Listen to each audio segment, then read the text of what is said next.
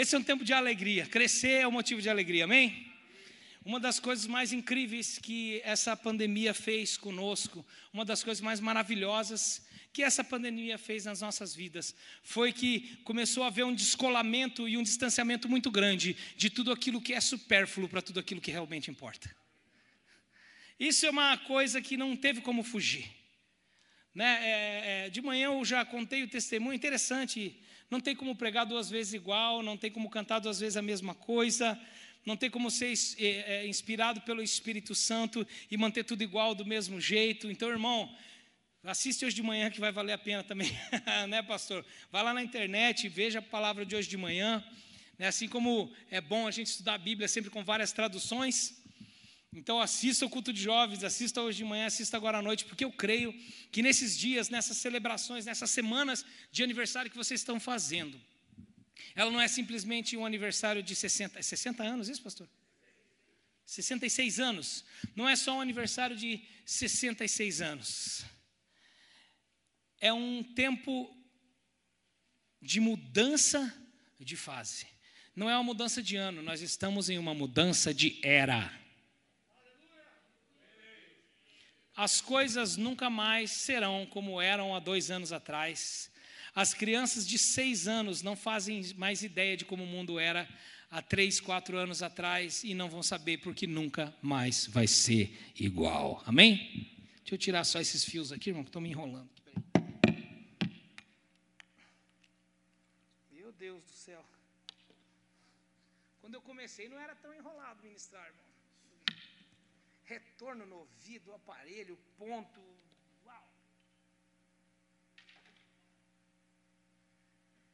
Glória a Deus pela tecnologia, glória a Deus pelo carpê, pelo ar-condicionado, pelo salão, glória a Deus por esse templo maravilhoso, glória a Deus por esse estacionamento incrível, glória a Deus por tudo isso que Deus está construindo e está fazendo, glória a Deus, porque tudo isso aqui uma hora vai acabar tudo, e aquilo que, que nós usamos tudo isso para construir vai estar tá firme na sua vida e nada vai poder derrubar as estruturas internas que Deus construiu. Tudo isso nos serviu, tudo isso nos está servindo. A qualquer momento, é, um governo louco pode entrar aí e dizer: não pode mais usar isso aqui, isso aqui agora é uma instalação do governo, nós não vamos poder fazer nada, crente não pode usar microfone, não vão poder fazer nada, né? Eu estava hoje, é, é, uma hora mais cedo, mais tarde, eles podem fazer isso. Eles podem, não pode falar, não pode dizer. Quem aqui imaginou um dia que é, o governo ia determinar os nossos horários de culto? Ou determinar o dia que teríamos o culto ou não? Quem aqui imaginou que eles iam nos obrigar a usar máscaras o dia inteiro? Sabe, querido, a nossa segurança não pode estar naquilo que nós vemos e que nós construímos com as mãos, mas tudo isso nos serviu, tudo isso nos serve, mas a construção que tudo que fizemos, que vivemos nesses 20 anos, né? não sei se foi ontem à noite ou hoje de manhã, que eu dei uma corrida pelos estilos de adoração, né? pelas modas de adoração. No começo era de um jeito, aí veio lá Renascer, as bandas gospel, cantava, aí Vencedores por Cristo era de outro jeito, aí veio a turma do Azaf Borba, inspirou, e do outro lado a turma do Ademar de Campos, e ali no meio Ludmila Ferber e, a, e o Ministério Coinonia, quantos lembram, né? Do Ministério Coinonia. Nossa, irmão, só eu estou velho assim. Os irmãos estão fingindo, estão mentindo a idade aí. E todo aqui veio vindo, e aí começou um novo tempo de adoração. Veio o pessoal de Belo, pessoal de Belzonte, começou a fazer a adoração também. Aí começou a ficar aquela adoração, oh Jesus, não estou presença, Senhor. E aí, né, e aquela, aquele quebrantamento, né? E aí veio a Ludmila, a, a, Ludmila, a Ludmila Ferber, né? Era aquela voz do Espírito, né? aquela coisa forte que entrava. E a Ana Paula veio toda suave na presença de Jesus. E depois veio então Nívia Soares, Jesus, uau! Né? Nívia Soares e um e outro, e David Keelan, vou olhar em teus olhos, aquele sotaque irlandês, David Keelan, Jesus, né? E o Cris Duran, as músicas, a canção, quem aqui já viu o Cris Duran pregar? Pensa no homem de Deus, e bonito, né, irmão? O rapaz é bonito, é forte de aparência, Cris Duran. E mais um menino ungido, cheio de Deus. Assim também Deus fez uma obra, passou batalhas, era um grande artista, tudo aquilo que era supérfluo foi tirado e sobrou o ministério. Deixa eu falar uma frase para você que eu não falei de manhã nem agora, pode ser a tua próxima frase, frase do Instagram. Chamado e ministério é tudo aquilo que permanece na sua vida, quando tudo que pode ser tirado é tirado. Vou repetir: chamado, ministério, é aquilo que resta na sua vida quando tudo aquilo que pode ser tirado é tirado, porque tudo que pode ser tirado é supérfluo. Tudo que nos pode ser tirado são as coisas para serem usadas. Então podem tirar meu carro? Podem, ele é uma benção, mas ele é supérfluo. Tudo aquilo que você precisa para exercer tua vida, teu ministério, para se realizar em Deus, deixa eu contar uma notícia boa para você. Está no alcance das suas mãos. E a palavra de hoje à noite, eu não sei dizer se ela é sobre maturidade espiritual, se ela é sobre o que é efêmero, o que é eterno, mas uma coisa que foi muito forte para mim nessa pandemia foi quando eu comecei a perder as pessoas que eu amava. Um dia assim, viu? Tem uma doença louca aparecendo. No outro dia, viu? Vai fechar as escolas, as crianças vão ficar em casa. No dia, viu? Não dá mais para você trabalhar no escritório. Aí o, o dono do, do, escritório que eu tinha alugado, é, é, o, como é que é, relocado dele, né, alugado, do, que, falou, oh, eu estou devolvendo o escritório porque o prédio está fechando, não pode mais usar o prédio. Aí eu fui, montei meu equipamento em casa, trouxe meu escritório lá de, de, de análise e de coach de assessoria para dentro da minha casa, aquela coisa estranha, como trabalhar com as pessoas. E aí eu não tinha nenhum trabalho pela internet e o povo que vinha é, é no meu escritório começou a parar de vir, eu comecei é, a perder cliente, um, dois, três, quatro, cinco, alguém ligou, irmão, aquela agenda dos filhos do homem não pode mais fazer. Teve um decreto, 40 agendas, irmão, desde o começo da pandemia até hoje. Essa aqui é a segunda que eu consigo fazer do começo da pandemia. 40 agendas canceladas. Ainda fomos nas igrejinhas pequenas ao redor, mas a gente estava com a saudade, e os meninos estavam com a saudade um do outro, que não tinha mais lugar que a gente podia ir tocar junto, cantar, e toda essa mudança, e de repente alguém me ligou e falou: Cris, o teu melhor amigo morreu. Falei, de Covid? Não, ele morreu de uma outra doença, de uma outra situação, porque ele foi para o hospital para ser atendido com dor, e como não era Covid, não atenderam ele. Mandaram para casa, porque não era Covid, só estava atendendo emergência Covid. E aí ele voltou de novo, e mandaram de volta. Na terceira vez ele estava desmaiando de, de dor, voltou de novo para o hospital, e quando ele chegou lá já estava tudo arrebentado dentro dele, já puseram na UTI, e de lá o meu melhor amigo, Jadão, o, o baixista do Filhos do Homem antes do Guto, morreu. Logo depois, o Jadão, filho de um pastor que foi estrutura na minha vida, no meu coração, uma família pastoral, terço minha família, pastor Edilson, da comunidade El Shaddai de, de Mato Grosso do Sul, de Campo Grande. Papai está doente, me ligou o papai, mano, ora por mim, papai está doente, mano, ora por mim, papai, mano, papai morreu. É tipo surreal, não é verdade. Na outra semana, me avisaram, viu, pastor Miguel pastor Miguel Piper morreu, outra estrutura da minha vida espiritual. E logo depois o pastor Miguel Piper, o meu pastor. Hoje de manhã, ela pediu para não ser anunciada, mas hoje de manhã a minha pastora, esposa do pastor Francisco, que faleceu, então, estava aqui no cantinho, uma senhora bem pequenininha que estava aqui do ladinho, minha pastora, quem cuidou, quem acolheu, quem gerou maturidade, quem aguentou minhas criancices, junto com o pastor Francisco, morreu o pastor Francisco, era surreal, não é possível, não é verdade, eu vou aí amanhã no discipulado, ele vai estar tá lá, e aí, há três meses atrás, morreu minha mãe. Estava na linha de frente de batalha contra o Covid, com 73 anos de idade. Fez muito, salvou muita vida. Ela e meu pai fizeram uma obra incrível em Pato Branco. Né? Falei mais sobre isso de manhã, não quero me delongar aqui à noite. Oh, tá tão legal aquele reloginho lá, dava uma noção. Se quiser pôr de volta, irmão. Eu, eu curto mesmo o reloginho. Aí fica verde, aí fica amarelo, aí começa a ficar vermelho. Assim, hum, hum, né? Pode pôr lá para mim o reloginho que me ajuda a manter a linha do que eu estou falando, ok? Até eh, me ajuda a saber que parte da pregação eu devo fazer. Não vão pôr o reloginho para mim, irmão? Põe lá. Bom, voltando aqui. Então a minha mãe faleceu. Ah, muito obrigado.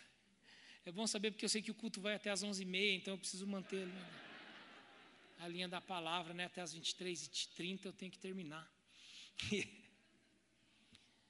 E a gente brinca, a gente fala, a gente está vivendo um momento de, de reconstrução emocional, mas tudo aquilo que é supérfluo começou a perder importância e você pode ver na sua vida quantas coisas que você faria prestações, 10 prestações de 250 há três anos atrás para ter e que hoje, se alguém lhe oferecer por mil reais, você, cara, isso não é mais importante eu ter, tem outras prioridades.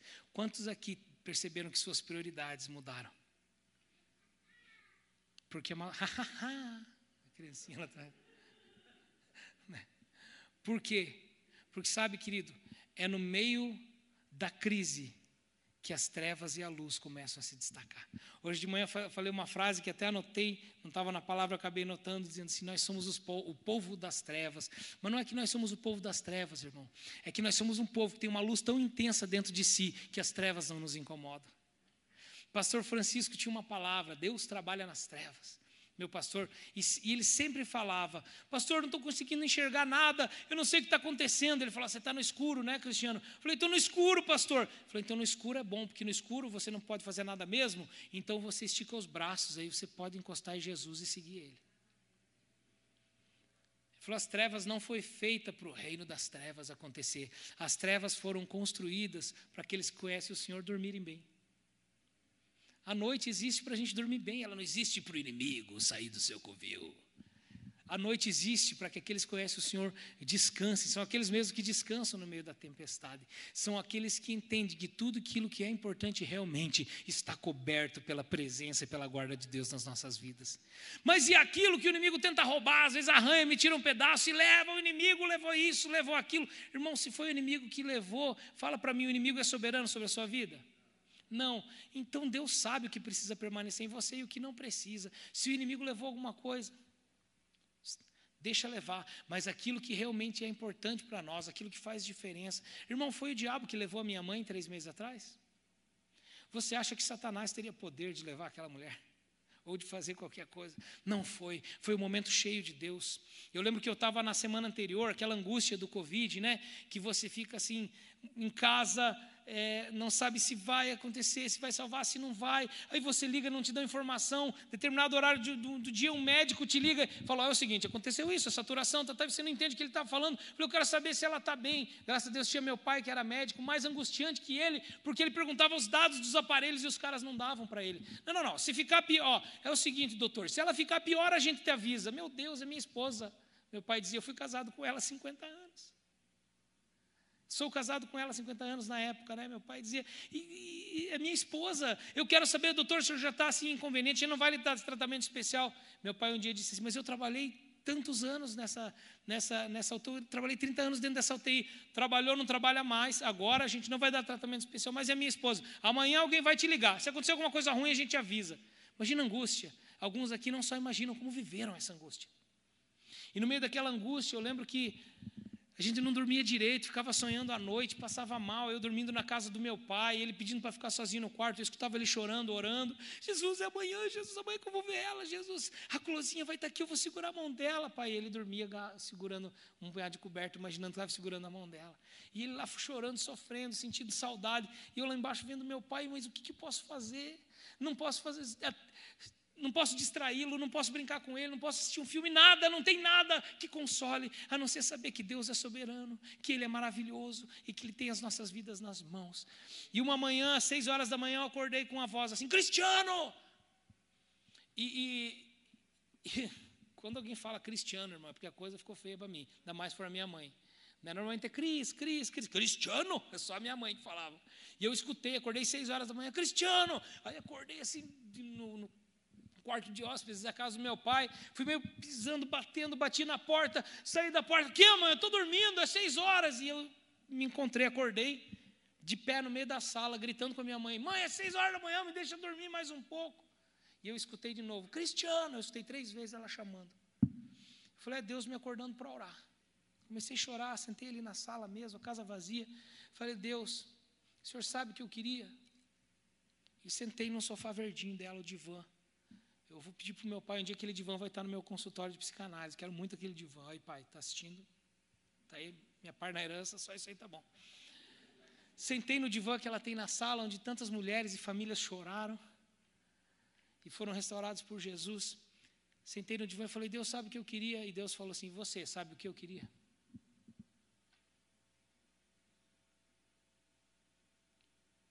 E o Espírito Santo me falou: A história não é a teu respeito, Cris a história é a respeito dela.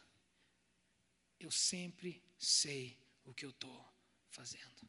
Mas eu vou sofrer, mas está doendo, mas eu não quero. Eu vou orar pela cura dela até o final. Pode orar, meu filho. Mas a pergunta é: se fosse você no lugar dela, com 73 anos de idade, e tivesse a um passo daquele momento onde todas as suas dúvidas serão respondidas, aquele dia pelo qual você viveu sua vida inteira, aquele dia a respeito do qual você pregou a sua vida inteira. Está para acontecer. E você está um passo de ter todas as suas respostas respondidas, estar na presença de Deus. O que você faria? Você voltaria? O quão egoísta é o que você está me pedindo? Você sabe o que eu queria? Eu fiquei confuso, irmão. Eu te confesso, eu não tenho uma resposta para você para o que eu estou falando. Continuei confuso, continuei chorando, continuei com dor. Mas quando Deus decidiu, já havia decidido, né? Quando Deus finalmente levou a minha mãe, Ele falou: Não é a teu respeito, essa era a história dela. E eu comecei a revisar na minha alma, na minha vida, a história, a construção, tudo aquilo que ela fez, que ela construiu, e agora é a minha história. E mais uma vez na minha história eu perguntei, Deus, o que o Senhor quer de mim? Ao invés de perguntar, Deus sabe o que, que eu quero? Eu sei, filho, e você sabe o que eu quero. E aí foi um, um, um flash que eu tive de uma das características da maturidade. Não posso dizer para você, ó, eu vou te falar o que é maturidade, e maturidade é isso, porque seria muita soberba da minha parte. Cada um tem seu tempo e sua forma, mas eu posso te dar os sinais, os passos, as características da unidade, da, da maturidade. E uma das grandes características da maturidade é saber quando a história não é a seu respeito. É saber quando é a respeito do outro. Meu filho pequeno, de seis anos, parece que o mundo gira em torno dele. E na cabeça dele gira mesmo. Mas a minha esposa, um pouquinho mais velha que ele, que tem a minha idade, o mundo dela, nossa, Deus, falei o nome dela, apareceu, pim, a mensagem dela no celular, vou até tirar aqui, vai que ela está me ouvindo no Reino do Espírito. Ah, está na internet, né? Não precisa ser no Reino do Espírito, tem internet. Então é isso. Deve ser algum número que eu falei errado, ela vai me corrigir. Não foi bem assim, né? A esposa do pastor é boa por isso, mantém a verdade ali a vida dela não é só a respeito dela. Então, essa é uma das características da maturidade. Sabe, querido, uma característica da maturidade que eu quero deixar hoje é saber quando a história não é a seu respeito, é saber quando a história é do outro. Eu encontrei essa maravilha quando eu saí um pouco do, da, do. Quem trabalha com cura aqui, como eu trabalhei e trabalho há muitos anos, uma das coisas que eu aprendi fora da igreja, estudando sobre a alma humana, na psicanálise, foi que aquela sessão ali, aquele momento de cura, não é a meu respeito, então, se a pessoa gosta, não gosta, xinga, me xinga, não é a meu respeito, é a respeito da pessoa. Se a pessoa recebe aquela cura que eu quero ou não recebe, não é a meu respeito, é a respeito da pessoa. E uma característica da maturidade é que quando eu tiro o meu ego da frente, a história se torna a respeito do outro. Então, Jesus, através de mim, pode tocar a vida do outro. Por que, que é importante a maturidade? A maturidade é importante para que Cristo em nós possa ser a esperança da glória. A maturidade é importante para que deixe ser a respeito da minha dor, do meu desejo, dos meus prazeres e se torne a respeito do desejo, da dor e dos prazeres de Jesus sobre essa nação. E eu tenho certeza que você vai se realizar na vontade de Deus de qualquer forma. Faz sentido para você, irmão? Né, o povo da manhã estava mais barulhento assim, não sei se eu choquei demais, enfim. E eu queria. Ah, e, a segunda coisa que eu queria falar e deixar de característica sobre a maturidade, além do momento de te saber que a história não é a meu respeito, é essa separação que a maturidade faz daquilo que é importante, daquilo que é eterno e daquilo que é supérfluo. Esses dias o Theo é, ganhou, sempre que eu chego de carro, meu filho chega correndo pula na janela do carro assim, até já entro devagar, porque eu tenho medo que ele venha correndo em direção ao carro, quando eu entro na garagem, fala, pai, veio a surpresinha hoje. E eu normalmente falo, sim, veio a surpresinha, veio a minha bochecha para você me dar um beijo dizer oi para o papai que estava o dia inteiro fora. Ah, pai, mas eu te amo, em beija tudo, esfrega o nariz e dá beijo de olho, beijo de nariz, né? Toda criança tem seu jeitinho e me beija e me abraça. E aí, pai, veio surpresinha para mim agora, né? Aí eu vou lá, normalmente eu pego um mentos, ele gosta daquele mentos coloridinho, quebro, dou metade para ele nos dias que eu levo surpresinha, né? E ele saiu feliz com aquele mento, mentos quando ele passou na porta. Eu tenho uma coisa estranha lá em casa, é um shih tzu que chama Cotton, mas é um bicho muito estranho, irmão. Eu, eu era acostumado com aqueles cachorro de rua minha vida inteira, né? Cachorro grande, come polenta, faz polenta, joga arroz pro cachorro, né? Come carne moída. Aí minha esposa foi lá e comprou uma Barbie para minhas crianças, que late. Tipo assim, se encosta naquilo, aí diz que você não pode xingar quando ele faz cocô no lugar errado, que dá depressão no cachorro. E eu não dei bola, falei, cachorro para fazer xixi no lugar, você esfrega a cara no xixi e diz, é lá, não é aqui, tipo assim, né? Eu, na minha infinita ignorância, um dia dei uma bronca no cachorro, daqui a pouco eu senti um cheiro, olhei no chão, tinha um cocô em cima do meu pé e ele sentado ao lado me olhando assim. Eu falei, não é possível, esse ser deve ter algum raciocínio, não é? Ele deve ter algum pensamento, né? Ou, né? Ou é pensamento é algum tipo de esquizofrenia, né? Se alguém souber de um psicólogo para cachorro, me ajuda, pelo amor de Deus, irmão. Aquele bicho é esquisito. Mas, de qualquer forma, o Cotton veio correndo, né? O Theo chega feliz. Para ele, o Theo é o irmão mais novo, né? Então ele chegou correndo, pulou no Theo, mordeu aquele mentos e saiu correndo com mentos, né? E ele sai correndo e vira assim, e olha, com o troço na boca. Igualzinho o capeta faz com o crente, né? Pega de você e vai te olha. Assim, né, né, né, né que você vai fazer agora? Cadê o teu Deus? Né? Cadê seu pai? Né? E o Theo olhou para mim e disse, a agonia começou a tomar conta do, da expressão dele. A minha vida é uma desgraça.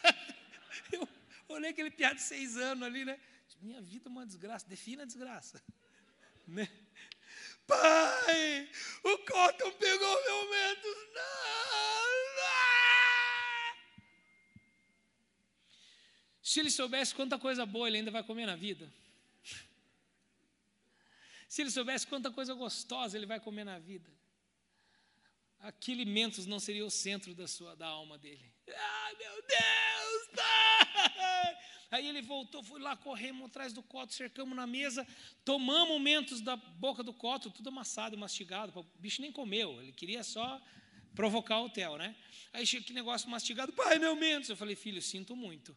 Seu mento está mordido, o cachorro vai para o lixo. E um griteiro e um choro. Eu falei, ó, seguinte, se começar a chorar por causa de um chicletes, já não vai ter mais chicletes na surpresinha, mas eu trago um giló. Né? Se você soubesse o que Deus tem preparado para você, tem tanta coisa pela qual você está desesperado chorando que você não ia nem dar bola. E a minha pergunta para você, a primeira pergunta da noite é: Crente, qual é o seu mentos? Qual é a tua balinha de morango que quando alguém tira de você, você grita desesperadamente porque você não faz ideia do que Deus tem preparado para você no futuro? Eu fiz no final hoje, eu vou fazer no começo agora. Falando ainda sobre essa perspectiva da maturidade, essa característica de olhar para o futuro e não para o presente. Imagine, imagine que eu tivesse um poder mágico, eu ia dizer para você o seguinte: se você, nas próximas 10 horas, ó, vai fazer uma troca, eu tenho poder sobre os próximos 30 anos da sua vida.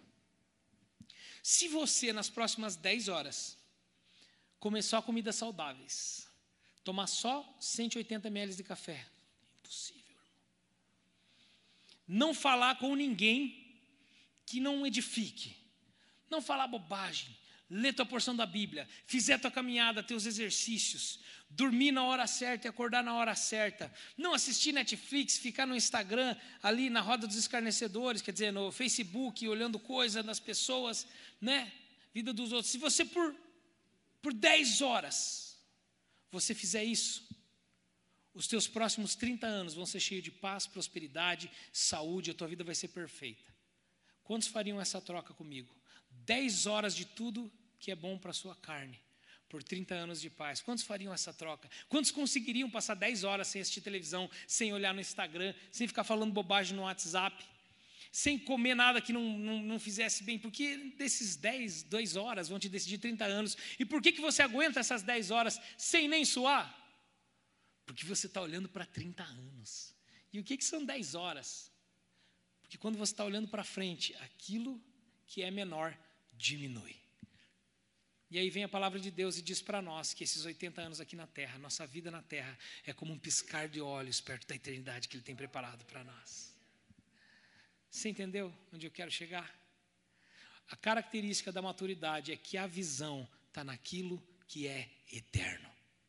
E quando você olha para aquilo que é eterno, aquilo que é eterno cresce. Deixa eu, dar, eu fui dar esse exemplo hoje de manhã e apaguei a palavra do meu celular. Mas deixa eu dar um exemplo para você. Pega seu celular, o seu caderno aí na mão.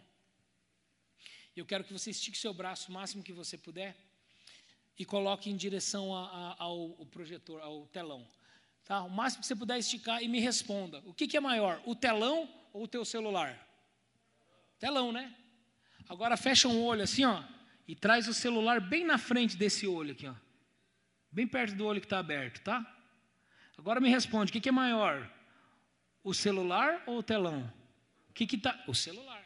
Por quê? Porque tudo aquilo que você foca expande. Tudo aquilo que você foca cresce na sua vida.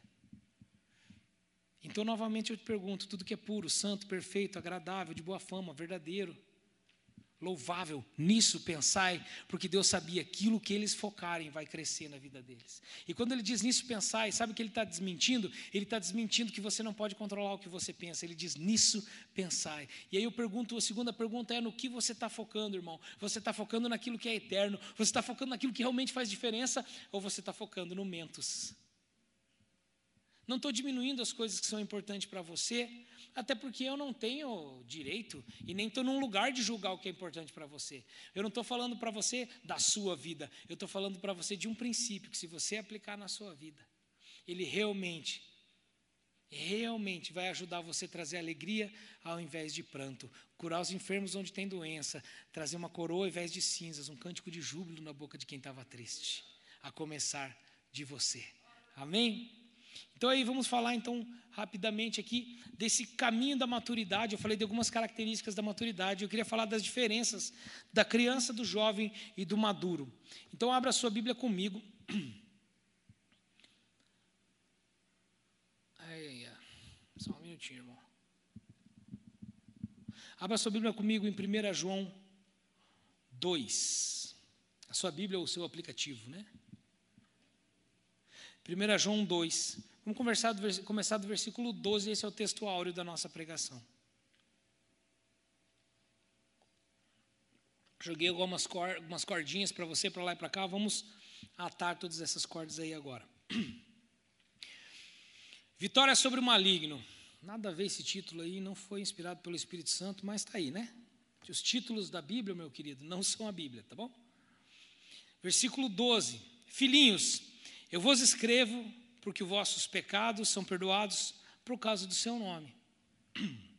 Pais, eu vos escrevo porque conheceis aquele que existe desde o princípio. Jovens, eu vos escrevo porque tendes vencido o maligno. E ele volta aos filhinhos: Filhinhos, eu vos escrevi porque conheceis o Pai. Ou outra tradução, conheceis o amor do Pai. Pai, eu vos escrevi porque vocês conhecem aquele que é eterno. Outra tradução diz aquele que existe desde o princípio. Jovens, eu vos escrevi porque sois fortes e tendes vencido o maligno, e a palavra permanece em vós. É isso aí. Vamos dar uma caminhada pelo entendimento desse texto. Filhinhos, vos escolhi. Sabe, querido, a, Lá você pode anotar, eu não vou abrir. 1 Coríntios 13, 1 fala de. Paulo está falando daquele momento, né? Quando era criança, pensava coisas de criança, agia como criança. Depois, então, ele está falando daquele a diferença de ser criança e pensar como criança. A criança é natural que ela pense como criança. É natural que ela veja somente aquilo que está na frente dela. É natural que ela não tenha, não tenha olhos que se expandem para fora.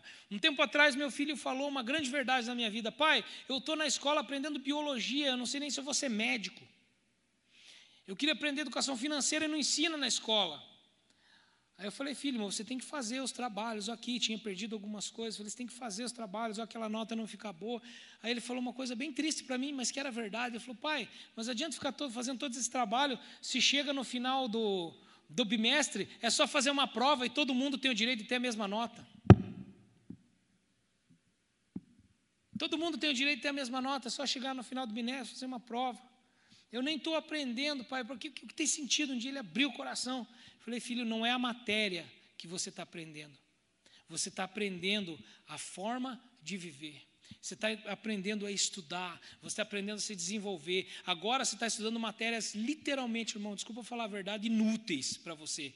Porque, na minha opinião, se meu filho estivesse aprendendo educação financeira, inteligência emocional, empreendedorismo na escola, eu descartaria uma matériazinha de biologia para mais tarde aí, né?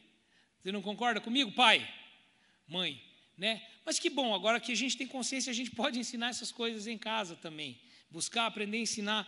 Mas é, aquela forma, então meu filho não tinha visão expandida, ele via a dor que ele estava sentindo, porque é natural da, da, da adolescência, da infância. Filhinhos, vos escrevi porque vocês pensam como criança.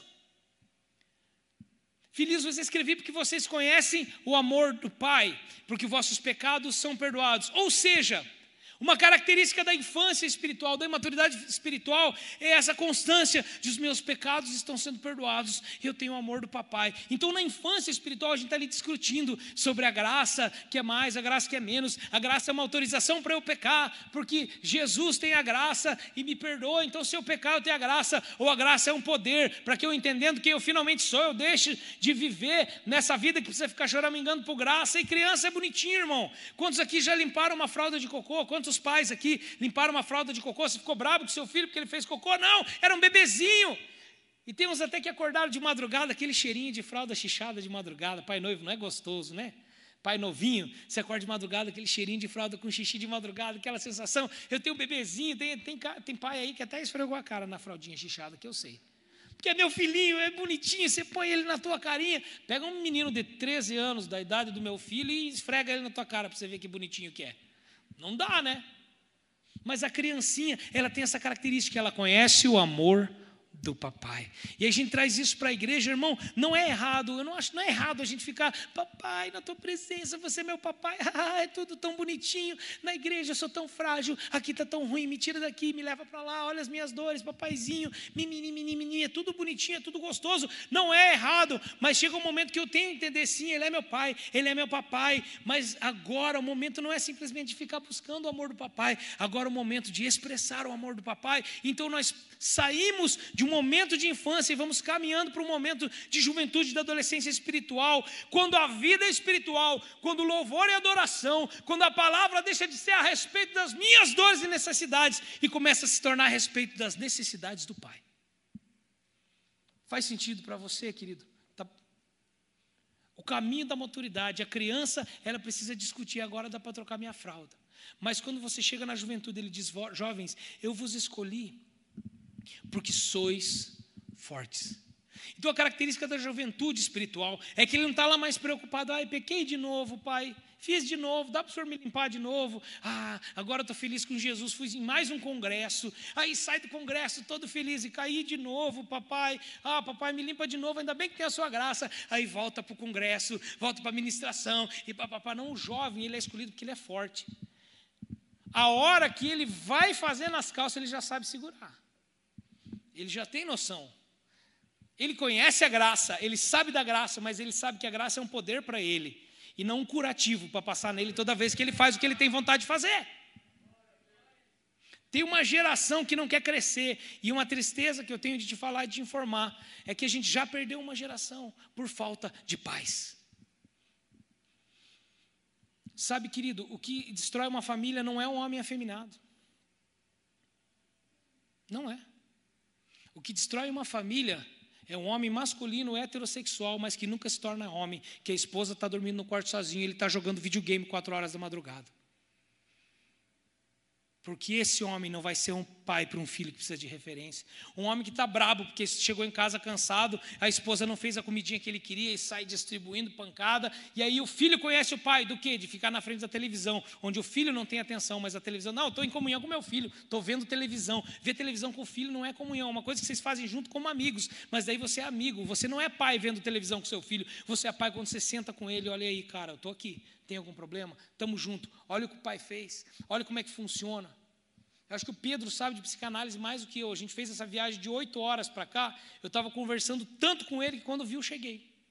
Pai, como é que é aquilo? Como é que é isso? Como é que funciona? E a minha necessidade de ficar olhando para ele, uma hora quase bati o carro, tomamos um susto, paramos no pé da estrada, os dois assim, respirando. E eu olhei para o Pedro e falei: Pedro, a gente quase morreu, né? Ele falou: É, pai, ficou com medo. Me assustei, pai, com medo não fiquei.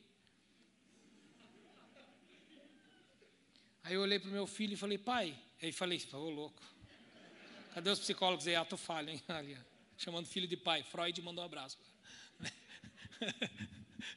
Olhei para o meu filho e falei, filho, parado assim na beira da estrada, falei, filho, no que foi que eu errei? Você viu o que aconteceu? Vi o que foi que eu errei. Alguém fez alguma coisa, o cara freou na minha frente.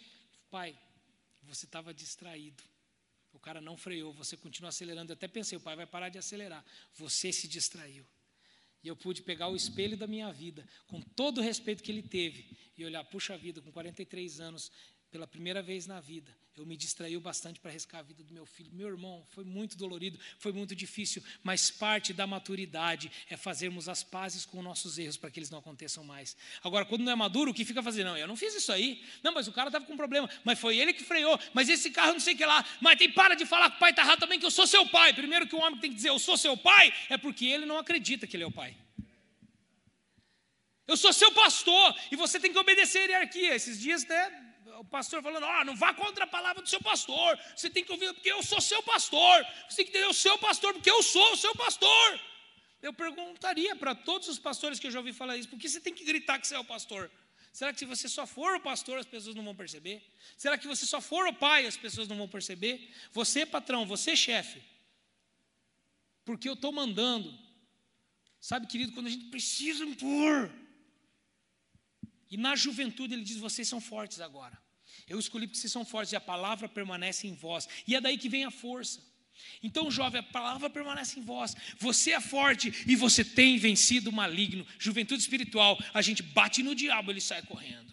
E aí a gente vai lá, ah, vamos lutar contra Satanás, é gostoso fazer aquelas orações. Eu declaro agora, eu lembro da, na minha época ficava muita gente endemoniado na igreja, assim, na falta disso, pastor.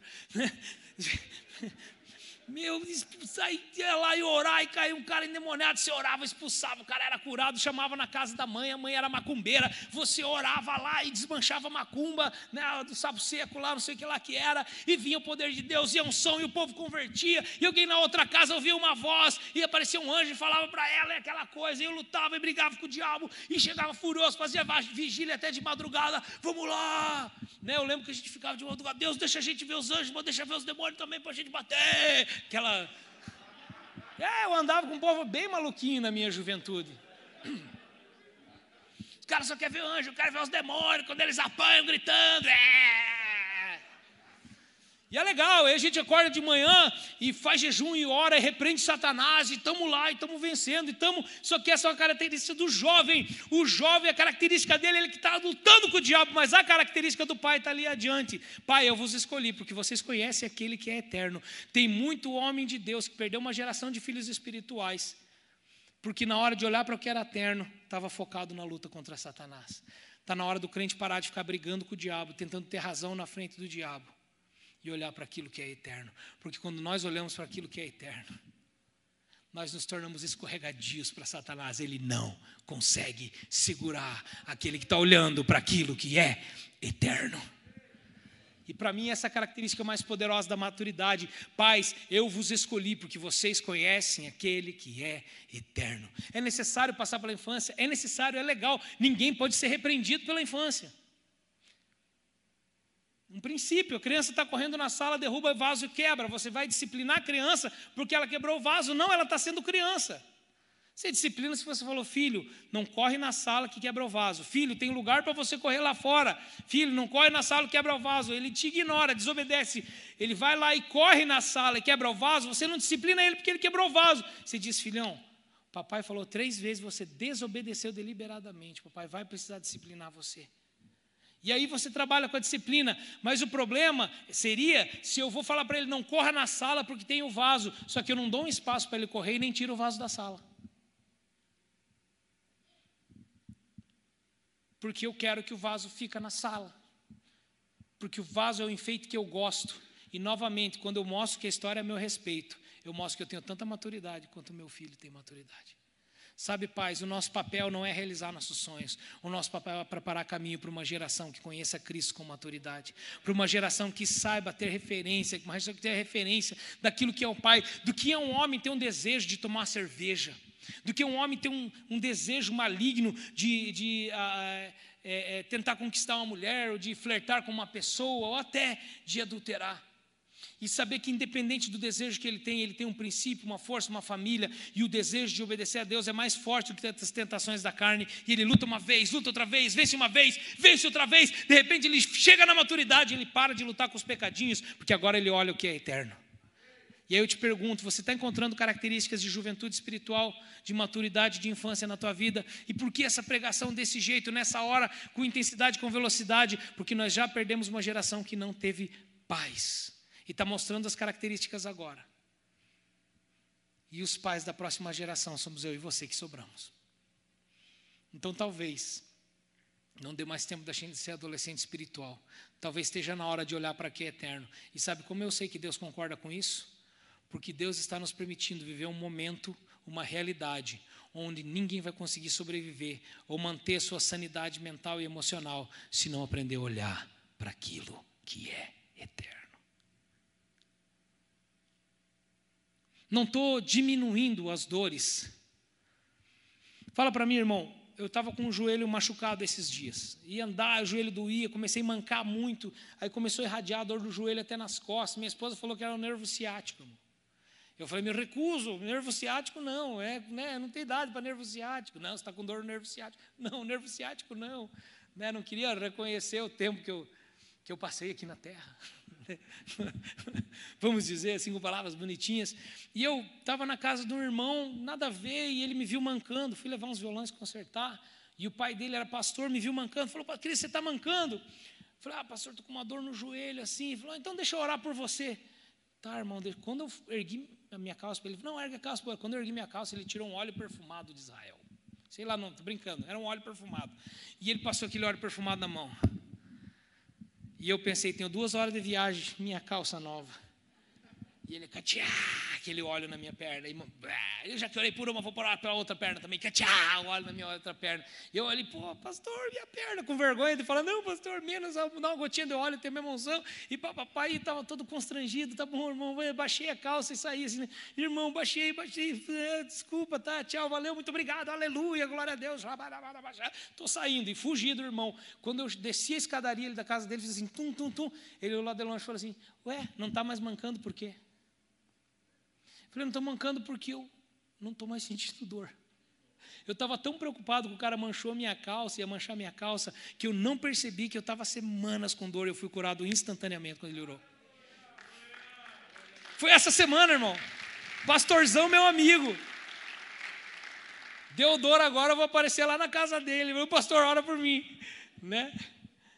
Porque quando a gente não foca naquilo que é eterno, às vezes Deus pode ter te abençoado muito, mas você estava olhando tanto para a cansa que ia ser manchada, você estava olhando tanto para o teu mentos que você nem percebeu a grandiosidade das bênçãos que Deus já deu para você. Amém, igreja? De manhã vocês são mais barulhentos, né? O sol, eu acho, né? De noite está esse friozinho gostoso. Mas é só meu ego querendo ser aprovado, tá, irmãos? Eu sei que a palavra está entrando. Essa pastor, sabe? Pregador, que a gente tem um egozinho ainda, quando a pessoa não faz aleluia, glória a Deus, a gente fica, ah, eu não sou tão bom quanto eu esperei, pensei que era. Né? E vem o Espírito Santo diz, verdade, eu já sabia, mesmo assim eu deixo você pregar.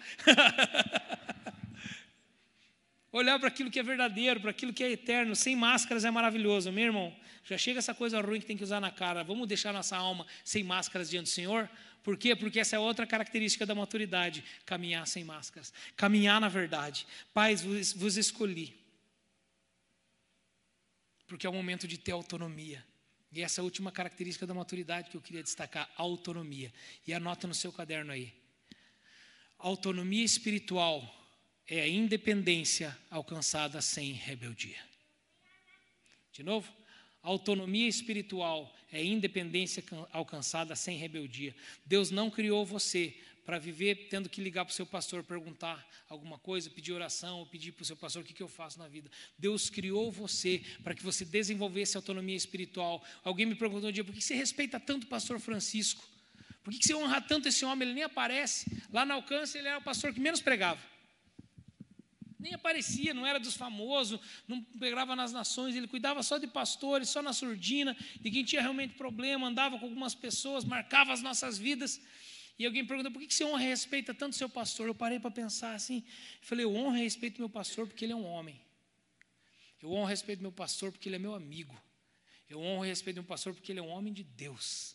Não, você não honra porque ele é pastor? Ah, não, e também ele é pastor. Mas se eu não honro ele pelo homem que ele é, pela história que ele escreveu, pela família que ele tem, pelo amor que ele tem por mim, o título dele não faz diferença nenhuma. o título é um presente a mais. Então eu honro ele, porque ele é um homem de Deus e está me ensinando autonomia. E uma semana antes dele morrer, eu liguei para ele, falei, pastor, eu e minha esposa estamos pensando em ir embora de Curitiba.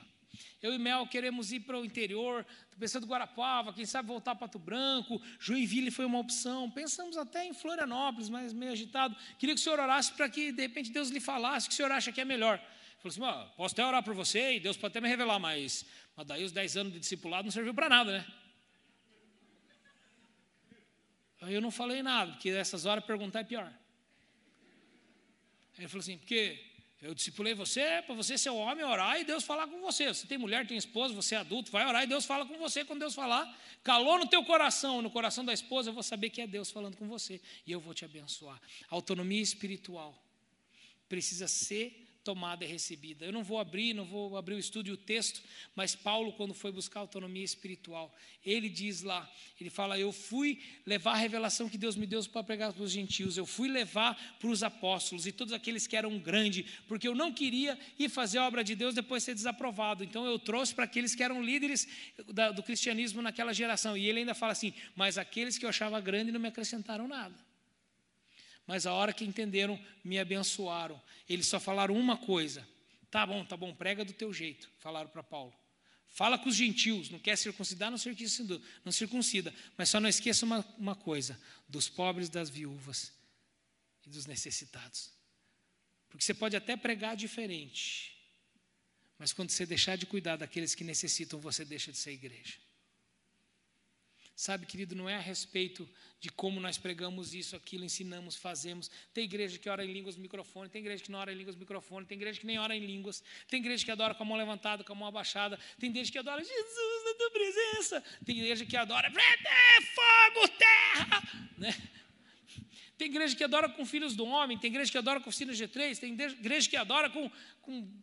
Tem igreja que adora de todo jeito, de todo tipo, que prega mais, que prega menos, que tem uma linha teológica, que tem outra teológica, mas sabe que não tem uma igreja de verdade, com um monte de pessoa pensando só em si mesmo e que não olha que a terra está desabando ao nosso redor e que nós somos o povo que no meio das trevas pode resplandecer a luz. E essa é a maturidade espiritual nas nossas vidas. Ok? Então, revendo as características. Primeiro, descobre que a vida não é a meu respeito, que a vida é a respeito do que está em volta de mim. Ah, mas você precisa amar você mesmo. Claro que eu preciso amar eu mesmo. Isso é natural para o cristão. Ele ama ele mesmo porque Cristo nos amou primeiro, sendo nós ainda pecadores. Porque nos amamos, podemos amar os outros. Ah, você tem que amar você mesmo. Então faça coisas para você. Irmão, não é amar você mesmo, não é fazer coisas para você. Amar você mesmo é saber quem você é e saber que Deus te constituiu nessa geração para brilhar no meio das trevas. Quantos creem que foram chamados para curar os enfermos? Então você vai andar no meio da doença. Bem-vindo ao século do cumprimento do nosso chamado como igreja. Bem-vindo ao ano 2021, ano 2022, o melhor tempo para ser crente na face da terra, porque nós vamos ver os milagres de Deus moverem, onde é trevas, nós vamos enxergar a luz. Quantos. Fique à vontade. Dois minutos. Você crê que você vai trazer uma coroa ao invés de cinza para a vida das pessoas? Isso quer dizer que você vai caminhar nas cinzas. Mas se a gente ficar assim, ah, eu não quero andar no meio da doença. Eu não quero andar no meio de gente com problema. Eu não quero andar no meio de. Eu não quero, não, eu quero porque é a minha vida, irmão. Aí você, ai, mas Deus me ungiu para expulsar o demônio. Então deixa eu contar uma coisa para você: você vai ver os demônios, irmão. Ah, eu vou expulsar o demônio. Pois é, mas então vai ver endemoniado. Eu quero expulsar demônio, eu só não quero ver endemoniado. Eu quero curar enfermo, só não quero ficar andando no meio dos doentes. Eu quero ir para o céu, só não quero morrer. Quero ser arrebatado, vai querendo, meu irmão. Faz sentido para você essa palavra? Criança, mundo a seu respeito, é bem bonitinho, mas chega desse tempo. Eu não quero perder outra geração. E a igreja não quer, Deus não vai perder outra geração. Nós, como igreja, Deus não perde nada, mas nós perdemos uma geração um dado da, da psiquiatria para você aqui, um dado científico. Se tem psicólogos, psiquiatras devem ter acesso a esse estudo. Essa é a primeira geração na história em que os filhos têm menos capacidade cognitiva que os pais. Todas as gerações, a criança cresce, ela tem capacidade cognitiva maior do que os pais. Essa geração, as crianças têm capacidade de aprendizado, de entender, de se mover e de reagir menor do que os pais. Nós somos a igreja. Nós fomos chamados para a paternidade. Nós fomos chamados para representar aquele que é nosso Pai. O diabo quer quebrar o triângulo: Pai, Filho e Espírito Santo. O diabo quer destruir a família. Sabe, querido, nós não precisamos de uma nova estratégia de célula. Célula maravilhoso, mas Deus já criou a célula perfeita, chama-se família, onde um pai pastoreia os filhos. Eu posso até trazer os filhos dos outros na minha célula para tentar pastoreá-los, e posso até, amém, pastoreá-los, abençoá-los, mas se eu não for lá ganhar o pai também, eu estou pastoreando a igreja de outra pessoa porque Deus instituiu a família na célula principal. E é por isso, irmão, que embora o, o trabalho de jovens, de crianças, de adolescentes, dê mais ibope, o trabalho mais importante da igreja é devolver para os homens a consciência e entendimento de quem eles são diante de Deus, trabalhar a hombridade para os homens. Talvez seja o trabalho mais importante. Homens se tornarem homens de verdade, completarem o ciclo da adolescência, da infância, serem lançados lançados para serem pais de uma próxima geração. E nós ainda vamos ver um avivamento muito profundo, muito eterno nessa geração. E eu convido você a ser pai desses caras. A ser pai desses caras que vão gerar esse avivamento, desses jovens, desses homens e mulheres que vão gerar essa luz no meio das trevas absolutas que nós estamos vivendo. Amém. Paulo orou e eu quero encerrar com essa oração por você. Completa essa palavra, irmão. Eu, de manhã eu não consegui pregar tudo, e a mesma coisa agora, eu não consegui pregar tudo que eu queria falar que está queimando no meu coração. Mas eu sei que o Espírito Santo vai te revelar muito além do que eu posso ministrar. Então eu vou orar para que isso aconteça, que ele faça parte dele. Estenda suas mãos, se você sente bem para isso, para receber. Pai amado, eu oro sobre a tua igreja, Pai. A oração que Paulo orou sobre os seus discípulos. Eu peço que haja maturidade. Eu peço que seja desenvolvido um senso de olhar para o outro. Pai, eu peço que os olhos da tua igreja se voltem para aqui eterno e diminua o valor, diminua a importância emocional para nós daquilo que é efêmero. Oh, Pai amado. Oh, Pai amado, vem sobre a tua igreja, Pai.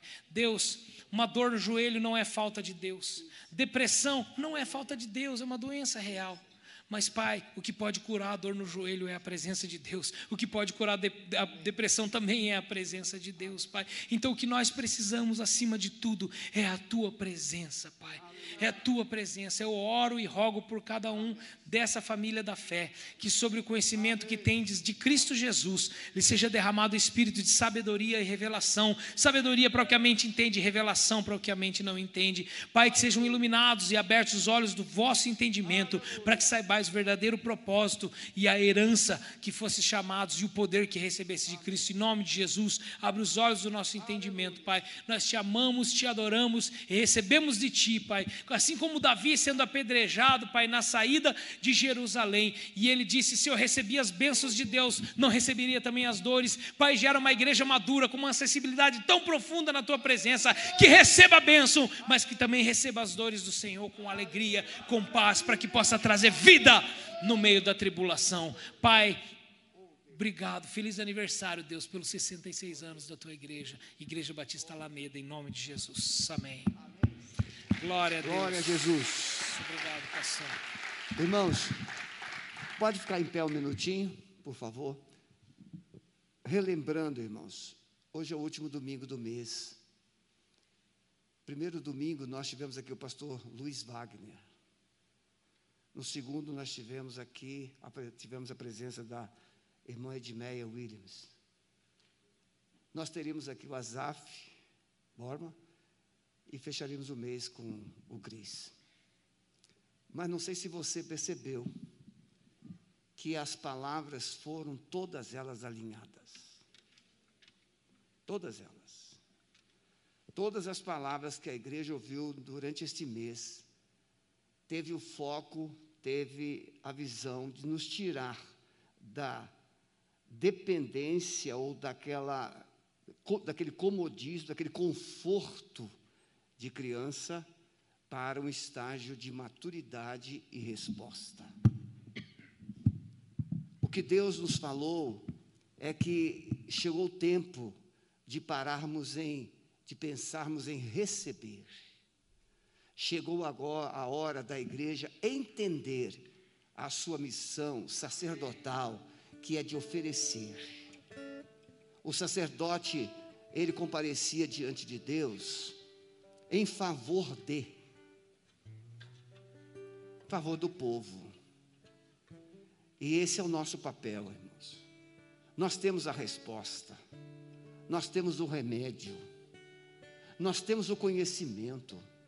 Nunca na era da igreja tivemos uma igreja tão bem formada e informada. Nunca. Hoje você tem a internet e você tem os melhores cursos do mundo dentro da sua casa, na sua mão. Você pode pesquisar em minutos assuntos dificílimos. A igreja hoje não peca mais por ignorância, ela peca por indiferença. A pergunta que eu quero fazer é que resposta nós queremos dar? A, o grupo, a igreja que veio pela manhã, nem todos aqui vieram pela manhã, nós temos sempre dois auditórios distintos, já deu a sua resposta. O pastor Cris tecou, tocou no celular e até o sermão dele foi para o espaço, porque Deus queria que ele e eu e você visualizássemos no maior. E agora o maior não é você, o maior não sou eu, o maior é aquele propósito que Ele colocou diante de nós. Eu quero fazer essa pergunta: você gostaria, a partir de hoje, tomar uma decisão de ser resposta de Deus em favor do outro? Você quer ser instrumento de Deus para responder os desafios do outro? Se você entendeu essa palavra, veja, criança, adolescência e até juventude são caprichos, desejos e vontades. Mas a palavra terminou na maturidade, que é a consciência do dever de alcançar desafios. Você quer ser essa resposta? Deixe o seu lugar rapidamente, vem aqui à frente, coloca a sua vida diante de Deus e diz: Senhor, eu quero ser resposta. Eu quero ser resposta. Pode vir, em nome de Jesus. Em nome de Jesus. Chega, irmãos, da gente só engordar, só engordar. Está na hora da gente reagir. E você que está vindo, eu quero que você pense. Nós temos aqui líderes de células mas nós temos aqui pessoas em potencial. Você pode ser um líder, você pode ser um instrumento de Deus para ser usado como resposta diante de todos esses desafios. Louvado seja Deus. Eu quero ainda, veio uma pergunta agora no meu coração. Tem alguém aqui triste não vou usar o termo zangado, mas foi esse o sentimento que, que veio.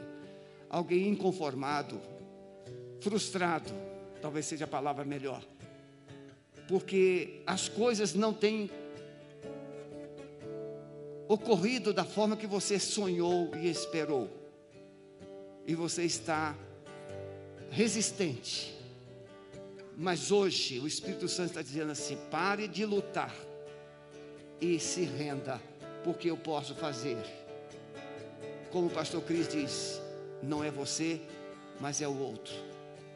Tem alguém aqui que estava frustrado, zangado, aborrecido com Deus ou com a vida espiritual porque não aconteceu? Pode deixar o seu lugar, venha. Faça as pazes com Ele.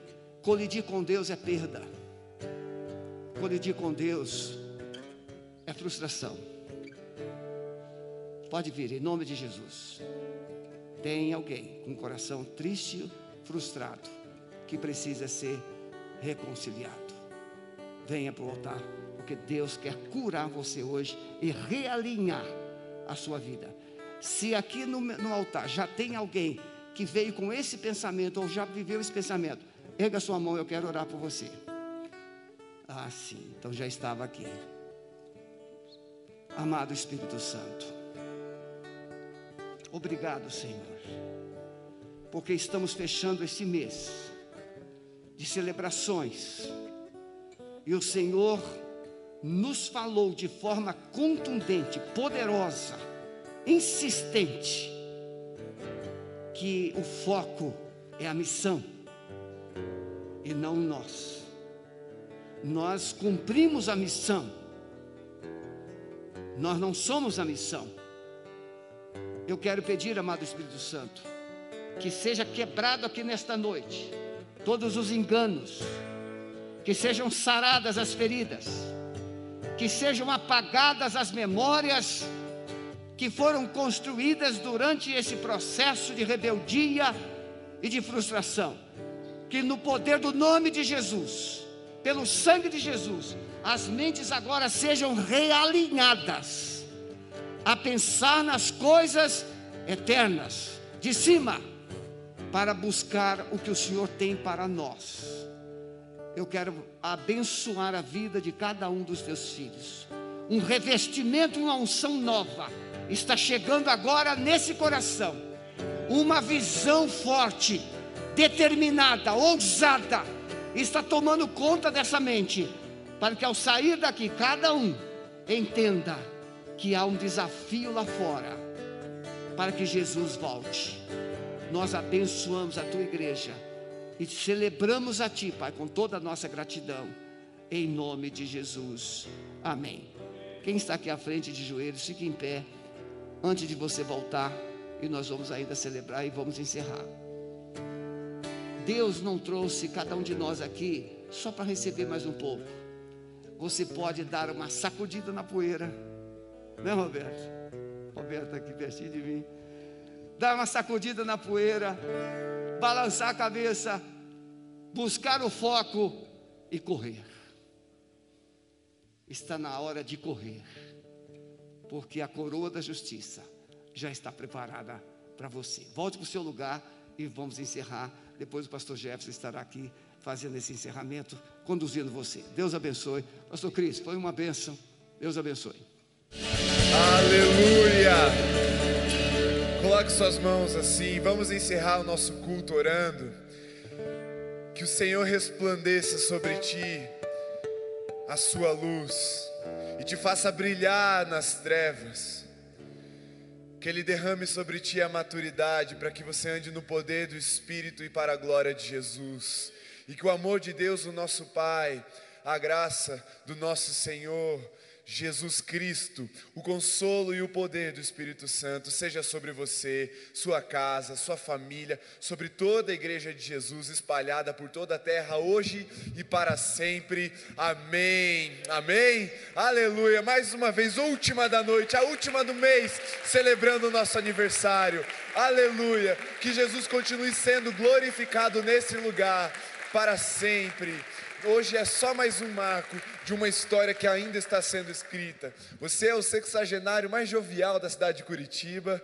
Sua careca, os seus cabelos não enganam, mas Jesus está escrevendo uma história linda através de você, Alameda. Eu quero pedir que você se sente por um instante e nós vamos fazer a saída de forma organizada para evitarmos as aglomerações e nos despedimos de você que está em casa. Meu amado, Deus te abençoe, uma boa semana. Foi bom que você nos acompanhou, mas nós te esperamos aqui na semana, no final de semana que vem. Até mais.